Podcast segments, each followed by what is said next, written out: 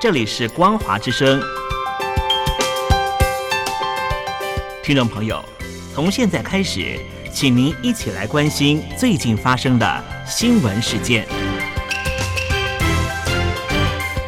欢迎收听《光华随声听》。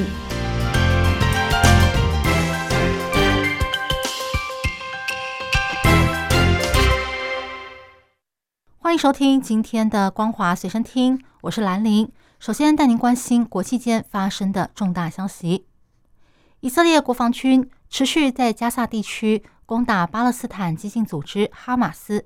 以色列国防部长格朗特表示，他们正在包围哈马斯位于北加萨地区贾巴利亚跟什加雅区的最后两个据点。这两个地区正处于崩溃边缘，已经有数百名哈马斯的成员投降。有些人还透露了非常有趣的情报。他也呼吁剩下的哈马斯武装分子赶快投降，说。无论谁投降，都能够获得性命的保障。另一方面，美国总统拜登也在白宫一场纪念犹太教光明节的招待会上表示，他对犹太人民安全、以色列安全的承诺坚定不移。美国将继续提供以色列军事援助，一直到消灭哈马斯为止。接下来带您关心中国境内的重大消息。中国经济今年表现非常低迷，原因很多，包括。COVID-19 的疫情防控消耗了大量财政，阻碍了经济贸易活动。中美关系不佳，国际供应链对中国采取去风险化的策略，以及前几年中国政府对房地产、补教业、网络平台等行业监管过头，再加上中国经济今年的复苏情况不如预期，民众的消费趋于保守等等，在负面消息频传的情况下。习近平最近在党外人士的座谈会上要求，要坚定发展信心，协助做好凝聚共识的工作。中共中央政治局也召开了会议，说要加强经济宣传和舆论引导。之后，人民日报就推出了“开局之年，中国经济高质量发展竖屏”系列。新华社则是整理了中共总书记习近平。今年到各地考察的时候，关于经济发展的语录说，中国经济正坚定不移地向高质量发展迈进。但是，这些唱高调的做法跟人民的实际感受有不小的落差。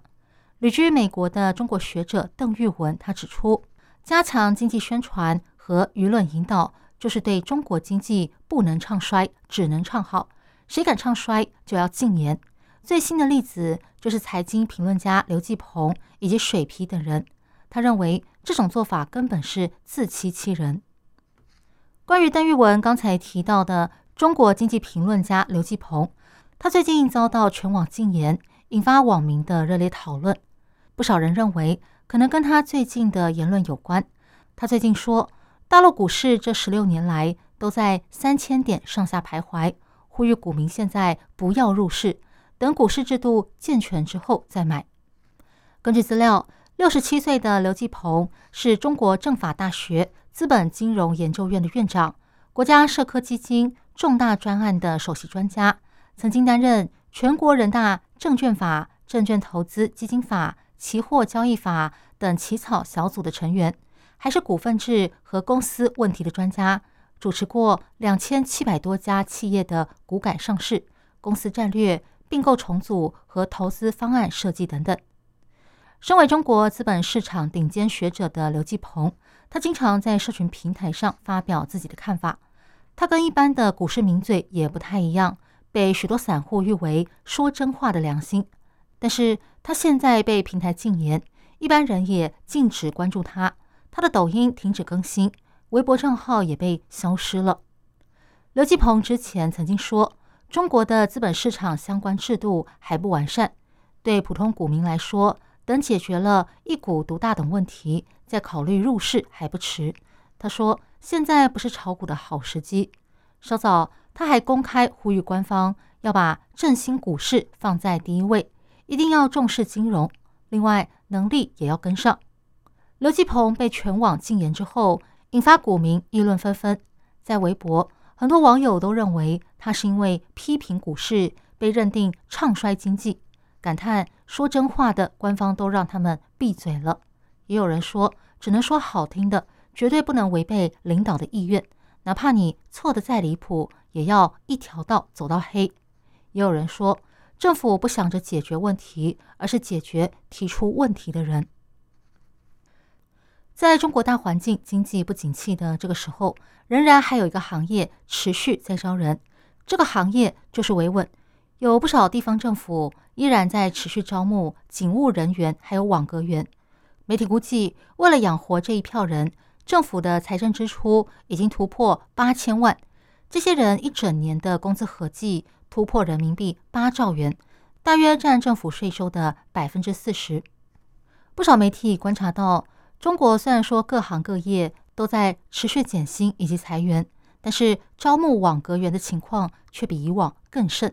像今年初，深圳市西部人力资源发展有限公司就公开招聘一百八十五名社区网格员，要把他们分发到南山区各街道的办事处。在厦门市集美区，二月的时候也招募了两百二十六名网格员。到了八月。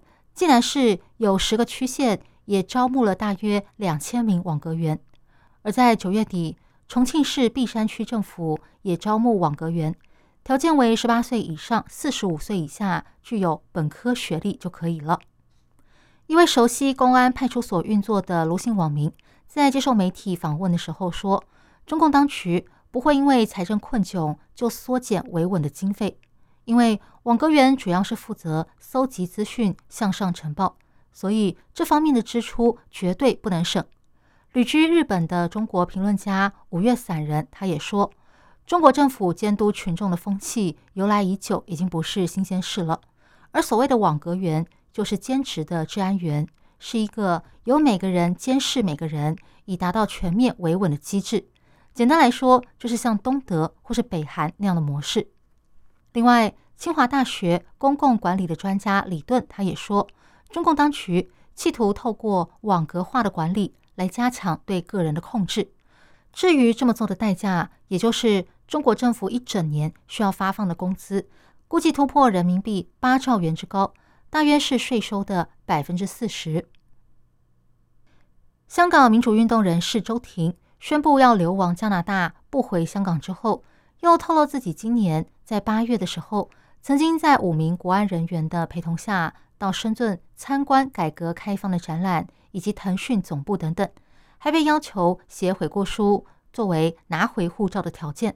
对此，法律专家质疑大陆执法部门对此有多深的介入，以及提供多大程度的帮助。美国乔治城大学亚洲法律中心香港法律研究员李恩浩他说。如果周婷说的是真的，就证明现在的香港政治凌驾法治。周婷被捕三年来，到现在他依然没有被检方指控，也没有被带上法庭接受审判，令人怀疑香港当局是否有足够的证据。而且写悔过书赞扬国家来换回护照的这种做法，并不符合香港的法律以及司法制度，也没有法律的基础。但是这种做法在中国大陆很常见，这显示警方在国安案件中行事风格比以往更加的随性和政治化，严重挑战香港现有的法律制度。此外，在这起事件中，香港执法部门可以带周婷到中国大陆去参观，但是中国并不是香港警方的司法管辖区，让人质疑大陆执法部门到底涉入这起事件有多深。如果周婷的说法是真的，这显示中国的司法管辖区和香港的司法管辖区两者之间的界限越来越模糊，让人不安。李恩浩说：“香港政府应该公开解释周婷说的是不是真的。如果继续用国安法当挡箭牌，掩饰他们任意执法的事实，不但不能提高公信力，反而会让社会大众跟国际投资者失去信心。”因为他们会发现，香港的法律已经变得越来越像中国，也就是不明确而且不一致。以上新闻由兰陵为您编辑播报，感谢您收听今天的光华随身听，我们下次见。